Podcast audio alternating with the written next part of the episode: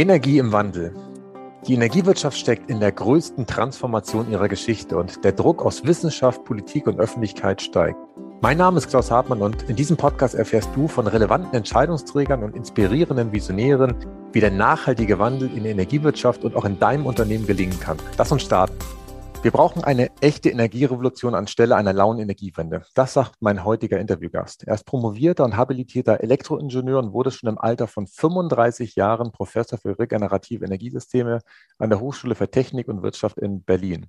Er ist seit über zwei Jahrzehnten erfolgreicher Buchautor. Sein Standardwerk Regenerative Energiesysteme gibt es mittlerweile in der elften Auflage. Er ist gefragter Interviewpartner bei ARD, ZDF und diversen Radiosendern. Sein neuestes Buch heißt Energierevolution jetzt. Und was genau er mit dieser Energierevolution meint, das bespreche ich jetzt mit Professor Dr. Volker Quaschning. Herzlich willkommen, Volker. Ich freue mich, dass du bei mir bist. Ja, vielen Dank für die Einladung. Ich habe es gerade in der Anmoderation ja schon angedeutet. Du bist ja der Meinung, dass wir eine echte Energierevolution brauchen.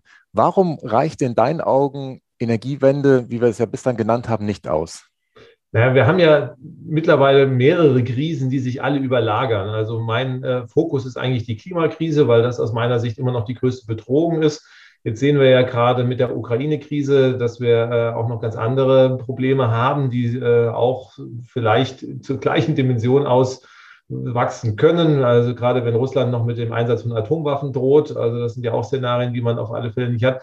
Und beides hängt ja irgendwie zusammen. Das heißt, die Klimakrise verursachen wir, indem wir Öl, Kohle und Gas verbrennen. Ähm, die Russlandkrise, die Kriege finanzieren wir, indem wir Öl, Kohle und Gas kaufen. Ja, und ähm, deswegen müssen wir aus den Energieträgern raus. Und zwar so schnell wie irgendwie möglich. Wir können doch jetzt nicht 25 Jahre lang noch Öl und Gas aus Russland kaufen und wir können auch nicht 25 Jahre lang noch Öl, Gas und Kohle verbrennen, weil wir dann die Klimakrise wirklich in solche Dimensionen treiben, dass wir sie nicht mehr beherrschen können. Und deswegen müssen wir schauen, dass wir in spätestens 15 Jahren komplett weg sind von diesen Energieträgern. Und das bedeutet aber, dass wir das Tempo der Energiewende Faktor 6, 8 beschleunigen müssen. Und wenn ich also wirklich dann so ein Turbo zünde, Faktor 6 oder 8, dann ist das nicht mehr eine Energiewende, dann brauche ich wirklich in vielen Bereichen eine richtige Revolution. Mhm. Ja, das kann ich gut nachvollziehen. Das heißt wirklich Faktor 6 bis 8 heißt, dass der Ausbau beschleunigt werden muss, aber auch wahrscheinlich, dass an vielen anderen Stellen Sachen neu gedacht werden dürfen, die wir wahrscheinlich bisher noch gar nicht auf dem Zettel hatten, oder? Wir werden ein komplett anderes Energiesystem haben und das, das in zehn Jahren. Also wir wissen ja, also weg von Öl, Kohle und Gas. Da kann man einfach mal durchdeklinieren. Autos. Womit fahren die? Natürlich mit Öl. Also das sollte sich ändern. Ein paar Elektroautos, aber das heißt, wir müssen in zehn Jahren ja alle Verbrenner von den Straßen versuchen runterzubekommen. Das heißt also ganz anderes Mobilitätsverhalten, möglichst auch weniger Autos. Das wäre auch erstmal nicht schlecht und dann alles elektrisch. Ähm, Autos haben eine Autobatterie und das ist erstmal äh, auch ein Vorteil. Das heißt, wir können die Autos auch als Energiespeicher verwenden. Das heißt also momentan, das Auto war ja komplett getrennt. Das fährt und da, da schütte ich halt Benzin rein und dann fahre ich, wenn ich will. So habe ich eine Autobatterie, die ist mit dem Stromnetz gekoppelt. Und wenn wir mal wenig Sonne und Wind haben, dann sorgt das Auto dafür, dies, das Netz zu stabilisieren. Also wirklich eine ganz andere Aufgabe, wo man das sieht. Im Wärmebereich. Was haben wir da? Öl- und Gasheizung. Gas aus Russland und wir haben Sorge, über den nächsten Winter zu kommen. Das muss natürlich rausfliegen. Und was kommt stattdessen? Eine elektrische Wärmepumpe. Und dann kann ich auch da versuchen, das Stromnetz noch mit zu, zu stabilisieren, wenn wenig Sonne und Wind da ist kann ich dann Wärme auf Wärmespeicher zurückgreifen oder Überschusswärme machen. Das heißt, wir sehen, das ganze Energiesystem wird alles ineinander verzahnt und wir werden natürlich auch wirklich die ganzen alten Sachen im Expresstempo rausschmeißen müssen. Und insofern, also ich komme ja aus der Forschung und Entwicklung als, als Ingenieur. Ich finde es einfach super spannend, weil wir einfach da wirklich eine riesen Spielwiese auch für Ingenieurinnen und Ingenieure haben. Und deswegen wird es eine schöne neue Welt sein, aber eine komplett andere. Also das, was wir vor die letzten 30 Jahre gewöhnt sind oder seit ich, seit ich aufgewachsen bin, Benzinauto, wo man Benzin reinschüttet, eine Öl- und Gasheizung, wo halt irgendwo das Öl und Gas herkommt, das wird es halt nicht mehr geben, dafür halt was ganz anderes. Ja, das glaube ich. Neben deiner Rolle als, als Hochschullehrer und Forscher, was du jetzt gerade angesprochen hast, ähm, Volker, bist du ja auch erfolgreicher Autor, Redner, YouTuber sogar, habe ich gesehen, äh, und zusammen mit deiner Frau ja auch Podcaster, mit der hast du ja auch, glaube ich, auch das letzte Buch zusammengeschrieben. Was treibt dich oder was treibt euch als Ehepaar ganz persönlich an, das alles zu machen? Also das verlangt ja wahrscheinlich keiner von dir. Äh, nee, klar. Also ich kann ja, ich bin Beamter, ich kann Dienst nach Vorschrift machen und dann irgendwie um, um 16 Uhr den Löffel fallen lassen. Aber ähm, ich, wir sind ja sehr, sehr lange dabei. Also das heißt, äh, wir sind gemeinsam auch mit den, den großen Problemen in den 80er Jahren aufgewachsen. Damals war Tschernobyl zum Beispiel oder da, wir hatten ja auch schon das Waldsterben, was ja heute eine ganz andere Dimension hat. Und das prägt natürlich schon ein bisschen. Und äh, dann hat man auch versucht zu sagen, okay, die, die Umweltproblematik ist dramatisch und äh, in den 90er Jahren war die Klimakrise schon ein Thema. Das, also man denkt immer, das ist erst so seit, seit zehn oder seit fünf Jahren irgendwie auf dem Schirm. Das ist ja seit den 70er Jahren bekannt. In den 90er Jahren, 80er, 90er, Ende der 80er Jahre gab es von dem Deutschen Bundestag eine Enquete-Kommission, die schon mal ganz klar benannt hat, was die Folgen sind. Und ich fand diesen Bericht damals so schockierend, dass ich gesagt habe, wir müssen versuchen, irgendwie, wenn man Kinder auch irgendwann mal haben will und wir es auch haben, dann muss man dafür sorgen, dass, dass man die Welt in einem besseren Zustand hinterlässt und nicht irgendwie komplett ruiniert. Und das ist bei uns privat ein großes Thema und natürlich auch beruflich bei mir. Also das heißt, ich habe meinen Berufsweg natürlich dann versucht, dahin zu regen, dass man also ja, im Energiebereich dann einiges löst. Und so verzahnt sich das Ganze. Das heißt also, wir entwickeln an der Hochschule forschungsmäßig Szenarien. Das, was man heute schon umsetzen kann, setzen wir heute um. Und ja, wir sehen, dass das Tempo nicht ausreicht. Und deswegen versuchen wir, das nach außen zu tragen, um einen kleinen Beitrag zu leisten, dass das Ganze halt auch irgendwann mal schneller geht. Mhm. Sehr schön, super. Da kenne ich aber auch wieder ein Muster. Das haben andere auch schon gesagt, dass es, damit es den Kindern tatsächlich auch noch gut geht auf diesem Planeten, es viele Menschen gibt, die da, sich dadurch angetrieben fühlen. Das ist bei mir übrigens auch ein ganz starkes Motiv, was ich habe. Ich habe auch drei Kinder, da möchte ich auch nicht irgendwann erklären müssen, ja, ich wusste zwar, wie es besser geht, aber in echt äh, habe ich mich doch nur äh, um 16 Uhr, wie du es eben gesagt hast, äh, für den Feierabend entschieden. Das haut nicht hin. Genau. Ja, es ist ja bei den Klimaberichten so, äh, auch am Anfang, äh, als ich den ersten Klimabericht in der Hand hatte, so richtig die Bedrohung für mich war da noch nicht so drin, weil da hieß, naja gut, 2050 kippt das so ein bisschen, 2100 wird es ganz schlimm und dann kann man ja mal anfangen zu rechnen und sagen, nee, 2100, das klappt nicht, sonst wäre es ein medizinisches Wunder. Also das heißt, es wird erst die nächste Generation treffen. Und äh, das ist ja auch für viele, das ist auch das Problem, warum wir nicht ins Handeln kommen, weil das einfach mit so einer großen Zeitverzögerung auf uns eintritt. Und äh, für viele dann einfach sagen, okay, wenn ich Glück habe, dann geht der Kelch noch an mir vorbei. Aber das kann es ja nicht sein. Also, dass man sagt, okay, also wir leben unseren Lebensstil so und sind nicht bereit, irgendwie kleinste Einschränkungen oder es sind ja gar keine Einschränkungen, es sind Veränderungen, kleinste Veränderungen in Kauf zu nehmen. Äh, und die nächste Generation, die soll einfach wirklich vor katastrophalste Zustände gestellt werden. Und das ist eigentlich für uns auch die Antriebsfeder. Wir haben Kinder und wie gesagt, die Lebenserwartung, wenn wenn es bei denen gut geht, die schaffen halt die 2100. Und wenn da katastrophale Zustände halt einfach weltweit sind, die irgendwie äh, apokalyptischen Ausmaßes dann auch wirklich sein können, dann muss man doch heute was tun und kann ich einfach sagen, naja, okay, ich fliege jetzt nochmal auf die Malediven und die sollen dann mal gucken, äh, wie sie es dann später mal wieder reparieren und richten. Ja, das stimmt. Du hast ja ähm, auch mal vier Jahre in Spanien gearbeitet für das DLR, für, ähm, was glaube ich, Projektleiter für solare Energiesysteme. Da gab es wahrscheinlich schon die Klimaverhältnisse, die wir hier womöglich irgendwann äh, haben werden, wenn wir uns nicht äh, an Riemen reißen. Meine Frage geht aber eher in die Richtung, ähm, was hast du in Spanien gelernt, was wir vielleicht auch ein Stück weit für die Energierevolution jetzt in Deutschland verwenden können? Gab es da Ansätze, die damals schon ähm, für Deutschland übertragbar waren oder ähm, was hast du da mitgenommen? Ja, spannend. Ich habe äh, das DLR ist eine Großforschungseinrichtung. Das heißt, wir haben für große Solarkraftwerke dort Forschung gemacht. In Spanien deshalb, weil man da Versuchsanlagen hat, wo man einfach bessere Sonnenbedingungen vorfindet als in Deutschland. Man hat damals schon Gedanken sich gemacht, kann man äh, Solarstrom zum Beispiel aus Afrika importieren und ähm, ich hatte auch Projekte, wo wir zum Beispiel in Marokko Solarkraftwerke geplant haben. Und ähm, es ist schon sehr, sehr spannend, auch mal wirklich dann vor Ort zu sein, zu sehen, wenn man im anderen Land ist, wie, wie Marokko, was man dort auch für Probleme mit der Energieversorgung hat, ganz andere wie bei uns. Also das heißt, äh, auf einem deutlich niedrigeren Niveau startend, aber natürlich auch ein großes Wachstum, was irgendwie befriedigt werden musste. Die hatten damals noch alte Kohlekraftwerke, wo sie dann Grundwasser aus der Wüste abgepumpt haben für die Kühlung, wo man so einfach sagt, boah, das sind also so Zustände, äh, da muss man schauen. Und gerade so die erneuerbaren Energien, also die Photovoltaik und die Windenergie sind zum Beispiel zwei Technologien, die gar kein Wasser brauchen. Das ist eigentlich für die Stromerzeugung. Alle anderen brauchen Wasser.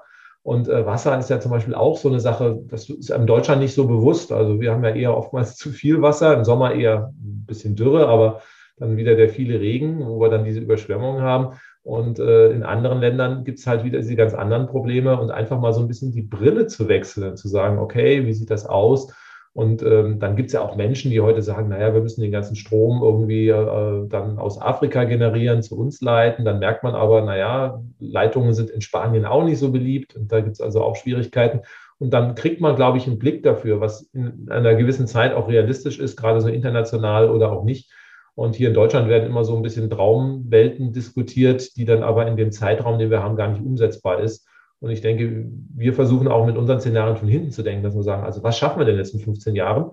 Und alles, was halt nicht realistisch ist, können wir einfach auch ausixen und brauchen uns da eigentlich gar nicht mehr drum zu kümmern. Und ich glaube, das hilft einem ein bisschen, wenn man da mal so ein bisschen den Blick über den Tellerrand gehabt hat. Ja, das stimmt, kann ich nachvollziehen. Ähm, lass uns mal so ein bisschen in den Praxispart einsteigen. Ich habe gelesen, dass einer deiner Vortragstitel lautet Anforderungen an die Heizungsbranche durch das Pariser Klimaschutzabkommen. Ähm, das Thema Wärmewende ist für mein Gefühl, ich komme ja aus der Energiewirtschaft und habe bei der Stadtwerken Flensburg ein Unternehmen gesehen, wo ja sehr viel Fernwärme da ist, aber insgesamt ist das Thema Wärmewende ja nach wie vor dieser schlafende Riese, wo wir gefühlt ja bei der Energiewende noch am, am langsamsten unterwegs sind. Was sind in deinen Augen die Hauptimpulse, die wir in den nächsten Jahren unternehmen müssen, um tatsächlich auch nur ansatzweise in die Richtung zu kommen, dass wir Paris gerecht werden im Bereich Wärme? Ach ja, Bereich Wärme, da habe ich echt irgendwie die größten Bauchschmerzen. Also womit heizen wir im Wesentlichen in Deutschland? Das ist Öl und Gas. Das ist den meisten eigentlich gar nicht klar. 70 äh, Prozent und wir reden uns seit 30 Jahren in den Mund fusselig, dass es irgendwie total dämlich ist, mit Öl und Gas zu heizen, weil wir haben es in Deutschland nicht. Das heißt, wir müssen alles importieren. Hat man immer gesagt, ja, das wird schon gehen. Und Russland hat uns ja auch zum Kalten Krieg geliefert. Das wird schon alles irgendwie gut gehen. Jetzt haben wir eine Wärmeversorgung, die zu 55 Prozent auf russischem Erdgas basiert. Also das ist irgendwie da muss man einfach so irgendwie, jetzt stellen wir fest, oh, doch nicht so eine gute Idee. Und äh, das zeigt ja eigentlich, dass wir in die letzten 30 Jahre alles falsch gemacht haben im Wärmebereich. Das heißt, wir müssen jetzt wirklich schauen, dass wir von den fossilen Energieträgern wegkommen. Kein Öl, kein Gas mehr, weil die die Klimakrise anheizen und damit auch die Kriege dann äh, noch auslösen. Wir hatten äh, schon lange her, ja auch den Golfkrieg. Da war ja ein anderer Krieg, aber da ging es auch um Energierohstoffe. Jetzt geht es bei der Ukraine nicht primär um Energierohstoffe, aber wir finanzieren mit dem Kauf dieser Energierohstoffe den Krieg in der Ukraine. Und ähm, das müssen wir einfach hier sehen. Öl und Gas sind einfach extrem problematische Energieträger und davon müssen wir weg. Das heißt, wir müssen erstmal schauen, dass wir keine weiteren Altlasten schaffen, also keine neuen Öl- und Gasheizungen mehr einbauen. Dänemark hat das schon 2013 beschlossen und wir kriegen das in Deutschland einfach nicht gebacken und bauen munter weiter Öl- und Gasheizung ein, weil wir es halt schon immer gemacht haben. Und ähm, die Lösung wäre die elektrische Wärmepumpe. Also die kann sehr effizient Strom in Wärme umsetzen. Das tut, da tut sich auch schon ein bisschen was. Die Stückzahlen sind ein bisschen nach oben gegangen äh, in den letzten Jahren, aber das müsste man jetzt nochmal verfünffachen, was da jetzt irgendwie letztes Jahr gebaut wurde, dass man also wirklich alle Heizungen ersetzt und sagt, also neue Öl- und Gasheizungen kommen nicht mehr in die Gebäude rein, zumindest mal da mit einigen Ausnahmen, wo man technisch vielleicht nicht dran vorbeikommt. Und ähm, ja, da muss man aber auch bereit sein, die Rahmenbedingungen zu setzen und zu sagen, okay, wir machen es wie Dänemark, Einbaustopp für Öl- und Gasheizungen aus äh, ja, wirklich sicherheitstechnischen Gründen, wegen, wie gesagt, Einkauf von Öl und Gas und aus klimaschutztechnischen Gründen. Und dazu muss man sich endlich mal durchringen. Und das hat selbst die Ampel im Koalitionsvertrag nicht geschafft. Vielleicht schaffen wir es jetzt im Zuge der Ereignisse äh, in der Ukraine. Mhm. Also ist in deinen Augen tatsächlich die, die Wärmepumpe die Alternative? Weil ich glaube, du hast auch eine Pelletsheizung, ich habe auch eine Pelletsheizung. Die kann aber wahrscheinlich nicht flächendeckend überall ausgerollt werden, weil einfach dann irgendwann die Anzahl der Pellets, die eingesetzt werden können, begrenzt sind, sondern eher Wärmepumpe und dann aber auch wahrscheinlich in Kombination mit einem großen Speicher, um wirklich die Flexibilität zu haben, dass tatsächlich mal Überschüsse in Wärme umgewandelt werden können und dass auch in anderen Zeiten, wo praktisch, ich sage mal, nicht so viel Strom produziert wird, tatsächlich aus dem Speicher gelebt werden kann, oder? Genau, also ähm, Holzpellets habe ich. Äh, wir haben die Heizung vor 15 Jahren eingebaut. Damals war die Situation noch ein bisschen andere. Da hatten wir nur 15 Prozent erneuerbare Energien und die Wärmepumpe wäre dann, sage ich mal, mit Kohlestrom gelaufen. Und äh, das wäre dann auch nicht so die Alternative gewesen. Deswegen habe ich mich damals äh, für Holzpellets entschieden. Heute würde ich eine Wärmepumpe einbauen. Ähm, ganz einfach, Holz ist ein begrenzter Rohstoff. Wir können vielleicht 10 Prozent der Gebäude damit beheizen, den Rest nicht. Also insofern sollte man Holz eher für die Bereiche einsetzen, wo man keine Alternativen hat, also wo man hohe Temperaturen, Denkmalschutz, wo eine Ölheizung drin ist. Da kann Holz irgendwie noch eine Alternative sein. Für alle anderen Gebäude, denke ich mal, ist die Wärmepumpe auf alle Fälle wesentlich besser. Gerade wenn man ein Haus hat, wo äh, auf dem Dach eine Solaranlage ist, kann man das auch koppeln, einen Teil der, der, des Stroms für die Wärmepumpe vom eigenen Dach holen und die Wärmepumpe, wenn man jetzt einen Wärmespeicher noch daneben stellt, die kann sogar dann auch helfen, die Netze zu stabilisieren. Das heißt, wenn viel Solar- und Windstrom da ist, dann lässt man die Wärmepumpe laufen, baut die Überschüsse ab, kann sogar einen Wärmespeicher füllen und wenn dann mal dann die Sonne und Wind weg ist, kann man daraus arbeiten. Es gibt ein paar Tage, wo, wo, wir dann auch irgendwie Not am Mann haben. Für die müssen wir dann auch irgendwie noch Reservekraftwerke vorhalten. Also muss man auch fairerweise dazu sagen. Aber es ist einfach aufgrund der Effizienz die beste Variante. In dem Moment, wo ich eine Gasheizung rausschmeiße und eine Wärmepumpe einbaue, spare ich zwei Drittel an Energie ein weil die Wärmepumpe nicht nur Strom braucht, sondern die Umgebungswärme mitnutzt. Und diesen Hebel, der sorgt halt einfach, dass wir runterkommen dem Energiebedarf. Und dann wird die Energiewende wesentlich einfacher. Mit allen anderen Systemen wird der Energiebedarf eher nach oben gehen. Und dann haben wir gar keine Chance, in 10, 15 Jahren das klimaneutral mit erneuerbaren Energien zu decken. Ja. Du hast eben Reservekraftwerke erwähnt, Volker. Ähm, in deinem Buch widmest du ja der Atomenergie tatsächlich ein ganzes Kapitel, aber mit dem Ergebnis natürlich, dass es keine wirklich ernstzunehmende Option ist, um praktisch diese Lücke zu schließen. Ich habe gerade vor unserem Gespräch ein anderes Gespräch gehabt, da ist mir eine Wette angeboten worden, wann, ob jetzt die, doch die Verlängerung der Atomkraftwerke kommt, weil das Argument war ein Stück weit, jetzt müssen wir uns ja von Russland ein Stück weit äh, trennen und der Atommüll, der eh entsorgt werden muss, ist ja, ich sag mal, ganz groß und ob man das jetzt noch mal ein paar Jahre weitermacht oder nicht, dann wird es nur noch ein bisschen mehr, in Anführungszeichen. Was sagst du zu der, zu der Debatte? Weil deine grundsätzliche Meinung kenne ich, dass du sagst, nee, Atomenergie ist eigentlich nicht so clever, aber jetzt nochmal die zu verlängern und ähm, ja, das ist eine ziemlich dämliche Diskussion, okay. kann man einfach sagen. Wir haben 55 Prozent Öl und Gas und wir haben drei Prozent Kernenergie. So, also ja, kann man drüber diskutieren, aber diese drei Prozent Kernenergie werden uns nicht ansatzweise retten. Außerdem haben wir bei dem Kernenergieausstieg einen Point of No Return erreicht. Ich kann ja nicht Brennelemente bei eBay ersteigern oder sowas. Das heißt, da muss ich, die muss ich ein paar Jahre vorher bestellen. Da kann man vielleicht noch irgendwelche Tauschhandel machen.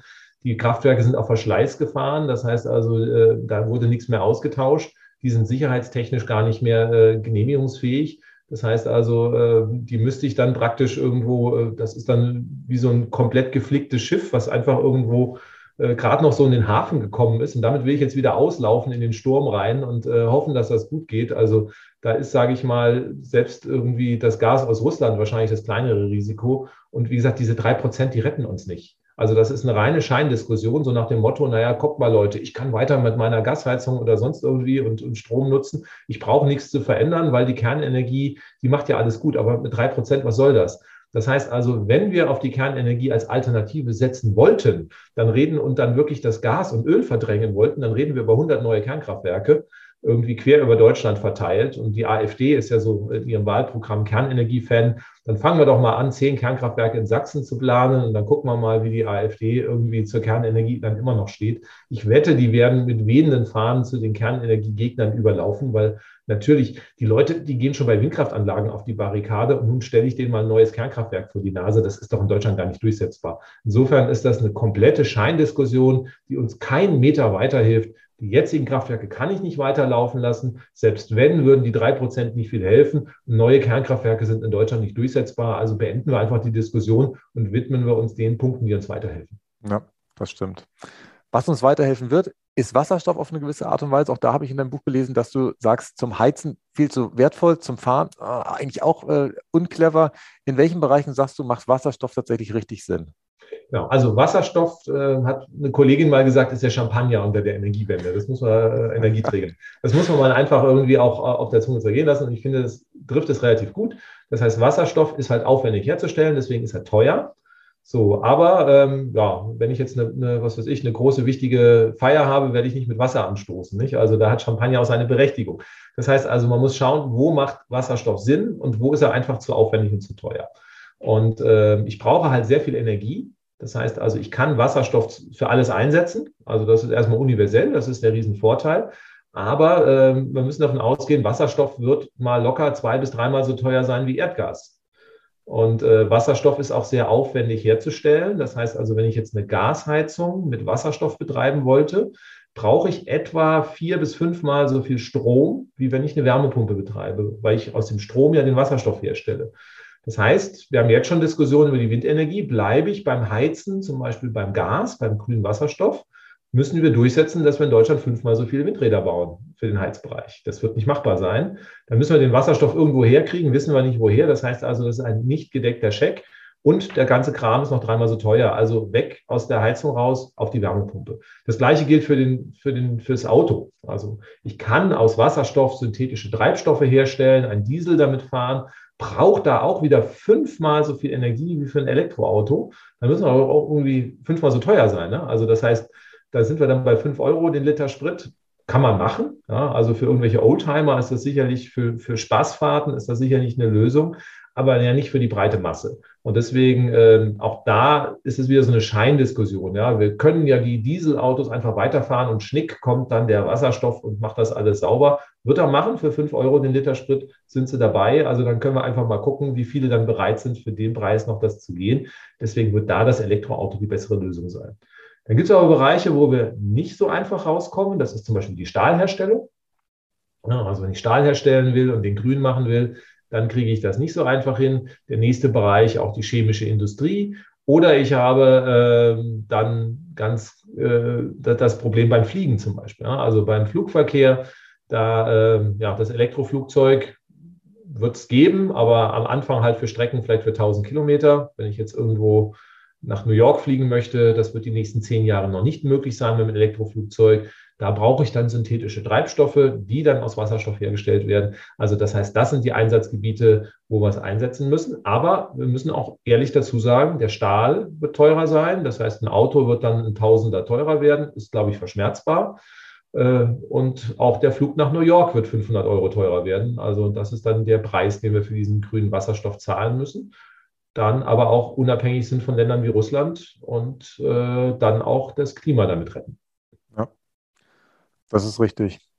Ähm, in meiner Zeit bei den Stadtwerken Flensburg, da habe ich ähm, immer dann, wenn es praktisch innovative Projekte waren, so, von denen du jetzt auch gesprochen hast, festgestellt, ähm, zum Beispiel, als ich den ersten Elektrokessel Deutschlands gebaut habe, dass es da große Widerstände gab oder auch als ich das, die erste Biogasanlage in ein fremdes oder ein öffentliches äh, Fernwärmenetz habe einspeisen lassen, dass echt es schwierig ist, die Menschen von so neuen Sachen zu überzeugen. Und deswegen habe ich die These aufgestellt, dass die Energiewende eine Menschenwende ist. Was sagst du zu dieser These? Ja, bin ich vollkommen dafür. Wir haben in unserem Buch ja auch dann zum Schluss äh, sehr stark diskutiert, äh, wo die Probleme sind, weil also mir fällt das immer so ein bisschen schwer. Genau, meine Frau hat dann immer einen anderen Blickpunkt. Deswegen ist es auch ganz gut, wenn man sich da, da kombinieren kann, weil ich sage immer, die technischen Lösungen sind noch da. Also ich, wir haben alle aufgeschrieben in Studien, wir wissen genau, was wir umsetzen müssen. Man muss es einfach nur bauen und wenn wir Jetzt haben wir am Anfang, als ich angefangen habe vor 30 Jahren, haben wir so, wow, die Solarenergie ist so teuer, das können wir uns gar nicht leisten. Jetzt haben wir es geschafft, die Solartechnik wirklich um Faktor 10 billiger zu machen. Das heißt, wir können, wir wissen, was wir tun müssen, wir können es auch bezahlen. Wir tun es einfach nicht. Und das ist einfach so das Problem, weil, ja, weil, warum? Das ist immer die, warum tun wir es nicht? Das ist die Frage, die mir einfach so schwer fällt. Ja, also wir haben ein Problem und dann aber, ja, wir haben das schon einfach schon immer so anders gemacht. Also dem Menschen fallen Veränderungen so enorm schwierig. Die Gasheizung wird eingebaut, nicht weil sie besser ist, sondern weil der Installateur schon immer eine Gasheizung gebaut hat und der Hausbesitzer schon vorher eine Gasheizung zu Hause drin hatte. Das heißt also, dass wir haben das schon immer so gemacht, ist irgendwie so ein, ein wahnsinnig starkes Argument. Und äh, auch wenn es immer schon falsch war, macht man es halt einfach entsprechend weiter. Und äh, deswegen müssen wir schauen, wie schaffen wir es wirklich an die Menschen ranzukommen? Wie schaffen wir es auch dieses Tempo hinzubekommen, was wir eigentlich machen könnten, aber wo die Menschen immer im Weg stehen, die dann gegen Windräder diskutieren, weil da irgendwie ein, ein Vogel da ist.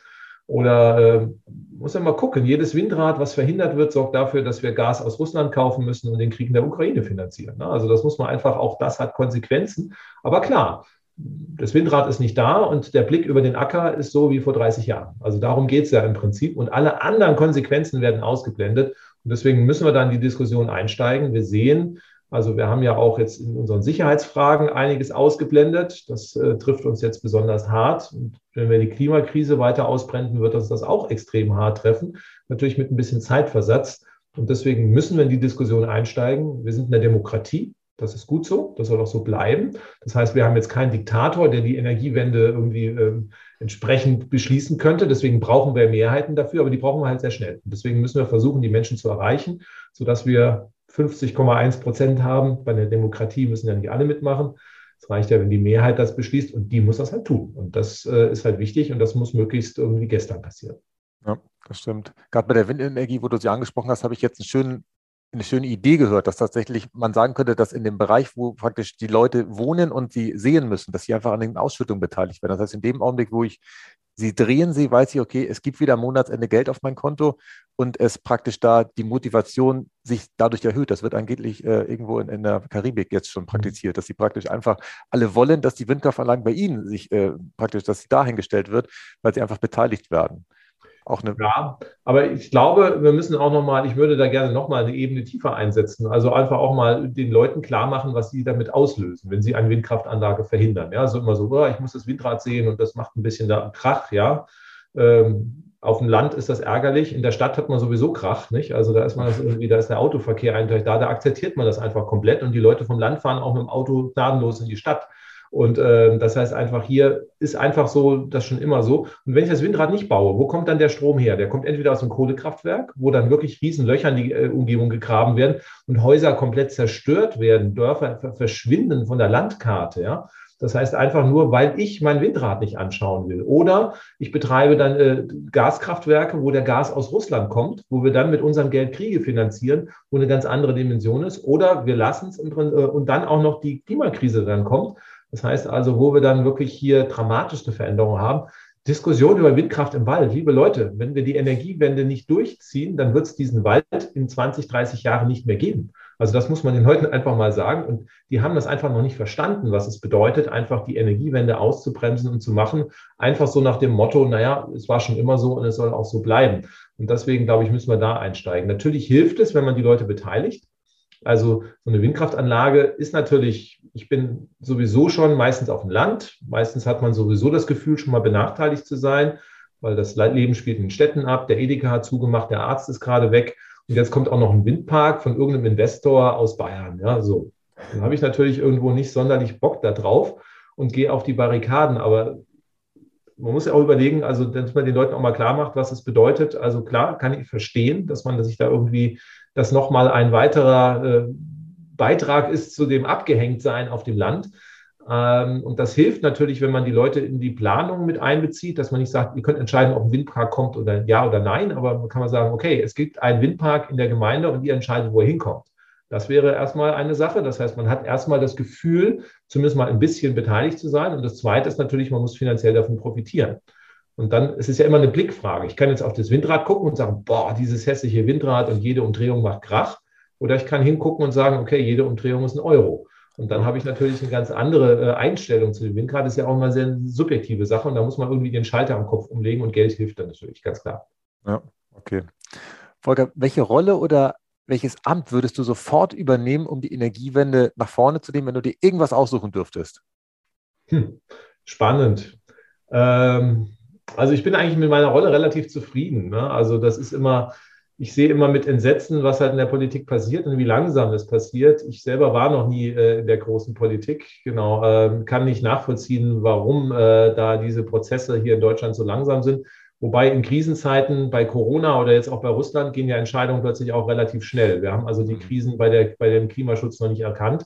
Aber wenn man im Parlament sitzt, wo irgendwie 90 Prozent sagen, wir haben doch gar kein Problem, dann wird man auch Entscheidungen in der Demokratie nicht durchkriegen. Und deswegen müssen wir schauen, dass wir von außen weiter informieren und Druck machen. Und ich glaube, da hat die Wissenschaft auch eine sehr, sehr große Rolle, weil wir einfach unabhängig Informationen generieren können. Und äh, was wir in den letzten 20 Jahren schlecht gemacht haben, ist es, diese Informationen zu kommunizieren. Und wir sehen, dass einfach draußen Fake News immer mehr zunehmen. Also das heißt also auch jetzt äh, ja, wenn wir jetzt irgendwie die Krise in Russland sehen, klar, also da, da spielt das eine Rolle, aber auch beim Klimaschutz. Also da sind einfach Desinformationen, Fake News spielen eine große Rolle. Die Medien haben leider nicht den Beitrag, den sie haben könnten im Bereich des Klimaschutzes, muss man auch ganz klar sagen. Es gab jetzt eine Aktion zum Beispiel äh, Klima vor acht, die gesagt haben, wir müssen das ins tägliche Programm reinbekommen. Keine Mehrheit bei ARD. Die Börse ist wichtiger als Klimaschutz. Also insofern Börse vor acht hat nach wie vor einen festen Programmplatz. Das heißt, äh, wobei so fünf Prozent der Leute in Deutschland investieren in Aktien, nicht? Also, dass man einfach so sehen, Klimakrise betrifft alle, aber das ist so die, die Wertung, die wir haben. Und deswegen ist es, glaube ich, enorm wichtig, dass die Menschen aus der Wissenschaft einfach auch nach draußen treten und informieren. Das kann ich, glaube ich, relativ gut. Und deswegen ist das, glaube ich, die Rolle. Natürlich immer ganz gerne, wenn jetzt irgendwie das Wirtschaftsministerium gerne auch irgendwie gute Konzepte sucht und beraten werden möchte, dann würde ich das auch gerne wahrnehmen. Ähm, zum Glück hat sich da der Wind ein bisschen gedreht und Herr Habeck hat auch ein paar vernünftige Leute dann reingeholt. Deswegen habe ich da auch Hoffnung, dass es ein bisschen mehr funktioniert. Bei der alten Regierung war der ja Hopfen und Malz verloren. Mhm. Spannende Antwort, Volker. Obwohl du zufrieden bist, hast du gleich äh, gesagt, Politiker wäre interessant, Journalist wäre auch interessant, aber du bist, indem du bist, eigentlich zufrieden. Das ist äh, gut. Ja, ich meine, jeder muss seine Rolle haben. Also wir werden als Einzelperson, äh, genau, ist immer die Frage, du wirst jetzt irgendwie hier der Chef von Deutschland und äh, wie rettest du das Klima? Das ist immer so die, die, die äh, Pauschalfrage, die man gefragt wird. So, nun sieht man auch, dass Frau Merkel oder Herr Scholz in ihrer Handlungsfähigkeit doch relativ begrenzt sind. Wenn es einfach keine Mehrheiten gibt in der Demokratie, dann kann ich auch irgendwo, ist halt kein Diktator, den wir hier haben zum Glück, aber dann äh, kann ich auch als, als Bundeskanzler zwar was wollen und kann versuchen, irgendwo da Mehrheiten zu schaffen, aber ich werde es nicht durchsetzen können. Frau Merkel hat auch nicht immer die Politik machen können, die sie wollte. Das ist ganz klar die Sache. Und deswegen müssen wir schauen in der Demokratie, dass wir diese Mehrheiten organisieren. Und ich glaube, dafür ähm, gibt es halt verschiedene Akteure, die wichtig sind. Die Wissenschaft ist wichtig, die Zivilgesellschaft, gerade Fridays for Future, glaube ich, hat eine wahnsinnig bei Fridays for Futures, da ist das Internet kurz stehen geblieben. Ich weiß nicht, ob bei dir oder bei mir, aber. Okay, dann äh, lege ich nochmal los, genau. Also, wir brauchen äh, ja wirklich Blumenstrauß an Personen, die dann beteiligt sind. Erstmal die Wissenschaft, die die erstmal informiert und sachliche Informationen liefert. Wir brauchen die Zivilgesellschaft. Fridays for Future, enorm wichtig, weil die einfach diese Sachen auch versuchen, dann durchzudrücken, wo was eigentlich sonst ignoriert wird. Wir brauchen die Medien, die informieren. Wir brauchen die äh, Politik, die die entsprechende Rahmenbesetzung setzen. Wir brauchen sogar eine Industrie, die das Ganze umsetzt und natürlich eine Bevölkerung, die mitmacht. Insofern ähm, ja, gibt es nicht die Pauschalposition, wo man was machen kann. Und ähm, das ist, glaube ich, enorm wichtig, dass man einfach sieht, alle sind wichtig. Und wenn wir ja wirklich schaffen, und das habe ich auch große Hoffnung, weil sich dann in den letzten vier Jahren, äh, zwei, drei Jahren richtig viel getan hat, dass also hier viele Kräfte dran zerren, dass wir es gemeinsam schon schaffen, hier wirklich mehr Tempo machen und ins Rollen zu bringen. Ja. Ähm, lass uns am Ende nochmal den Blick nach vorne werfen, Volker. Und zwar, ähm, wenn wir jetzt 2045 klimaneutral sind, vielleicht sogar ein paar Jahre vor, vor das ist ja tatsächlich vor zu erreichen, was waren im Nachhinein betrachtet, wenn wir da aus, von dem Punkt zurückgucken, die entscheidenden Schritte, die wir in den 2020er Jahren genommen haben? Hm. Also wir haben ja wahnsinnig viel Zeit verloren. Wir waren ja schon mal 2010 bei der Solartechnik richtig gut. Wir waren 2015, 16, 17 bei der Windkraft richtig gut. Das haben wir alles komplett zerstört hier in Deutschland, um die alten Technologien weiter äh, am Leben zu erhalten. Wir haben äh, die Verkehrswende überall verschleppt durch irgendwie aufgeweichte Grenzwerte. Das heißt also, ähm, die Fehler, die kann man erstmal ganz klar benennen. Also das heißt, ähm, was alles falsch gemacht wird, da könnte man irgendwie ein Buch drüber schreiben. Das aber alles hätte, hätte Fahrradkette, schieben wir weg. Deswegen, was ist gut gemacht worden? Also eine Sache, die wir richtig gut gemacht haben, wir haben die Solartechnik billig gemacht. Als ich angefangen habe mit Solartechnik, da hat die Kilowattstunde Solarstrom zwei Euro gekostet. Und da haben dann auch Energiekonzerne so in ihren Broschüren, ja, das ist alles ganz nett und irgendwie so als Feigenblatt, aber bei dem Preis brauchen wir nicht drüber nachdenken. Das wird nie einen Beitrag zur Energieversorgung leisten können, weil es viel zu teuer ist. Und wir haben damals schon dran geglaubt und haben gesagt, also es gibt einfach eine Lernkurventheorie. Wenn wir einfach dann die Serien fertigen, wird es einfach wesentlich billiger. Und jetzt ist die Solartechnik die preiswerteste Art der Stromerzeugung. In Deutschland, international, überall. Und damit haben wir eine Technologie, die einfach auch eingesetzt wird, nicht nur, weil sie das Klima schützen kann, weil wir es wollen, sondern auch Indien zum Beispiel baut weniger Kohlekraftwerke und baut Solaranlagen, weil es billiger ist. Hm. Das heißt also, über diesen Hebel können wir natürlich wahnsinnig viel machen. Ähm, die Elektromobilität hilft, hat ebenfalls dieses Potenzial. Also da, wir sind noch nicht, da nicht ganz so weit, aber das wird in fünf oder zehn Jahren so sein, dass man auch keine Verbrenner mehr baut. Nicht, weil wir die Elektroautos stark subventionieren, sondern weil die einfach besser, toller, preiswerter sind. Das heißt also, da holen wir die Menschen ab, indem wir einfach ihnen eine bessere Technologie für weniger Geld geben, die auch noch das Klima schützt. Und das sind, glaube ich, mal Riesenerfolge, die wir gehabt haben. Und die Fridays for Future Bewegung war, glaube ich, meines Erachtens auch enorm wichtig, die hat sicherlich den Klimaschutz mal um zehn Jahre beschleunigt, ja, ähm, weil ohne dessen hätten wir noch lange Diskussionen geführt und e elendlange rumdiskutiert. Und das hat uns auch nochmal sehr, sehr viel geholfen. Also Zivilgesellschaft, Fridays for Future, wir haben die Technologie, also Forschung und Industrie haben die Technologien an den Start gebracht. Wir können da jetzt eigentlich durchstarten. Und ähm, das macht mir auch viel Hoffnung, das heißt, wir haben jetzt eine breite gesellschaftliche Basis, die jetzt das möchte. Und wir haben jetzt auch die Technologien, die da sind und bezahlbar sind. Und insofern haben wir vielleicht oder werden wir in den nächsten zehn Jahren deutlich mehr erreichen, als heute sich noch viele zu träumen vermeiden. Hm, ja. Und wenn wir dann nach vorne denken, welche Presseschlagzeile möchtest du gerne in diesem Jahr noch lesen, wenn du irgendwie, liest du Zeitung? Machst du da ab und zu mal die Zeitung auf oder liest du ähm, online? Ja, gut, die kann man ja auch online lesen, genau. genau. Wenn, wenn, du online reinschaust, wovon möchtest du, Volker, überrascht werden, noch in diesem Jahr von einer Headline, die du sagst, okay, Mensch, da habe ich jetzt nicht mit gerechnet, dass die zur Energiewende dieses Jahr noch kommt? Bundesregierung äh, beendet Neuzulassung von Benzin- und Dieselautos, wäre eine Schlagzeile. Oder ähm, ab 01.01.2023 dürfen keine neuen Öl- und Gasheizungen mehr in Deutschland eingebaut werden. Genau. Genehmigungsverfahren für Windkraftanlagen sind beschleunigt. Innerhalb von einem Jahr müssen beantragte Anlagen gebaut werden.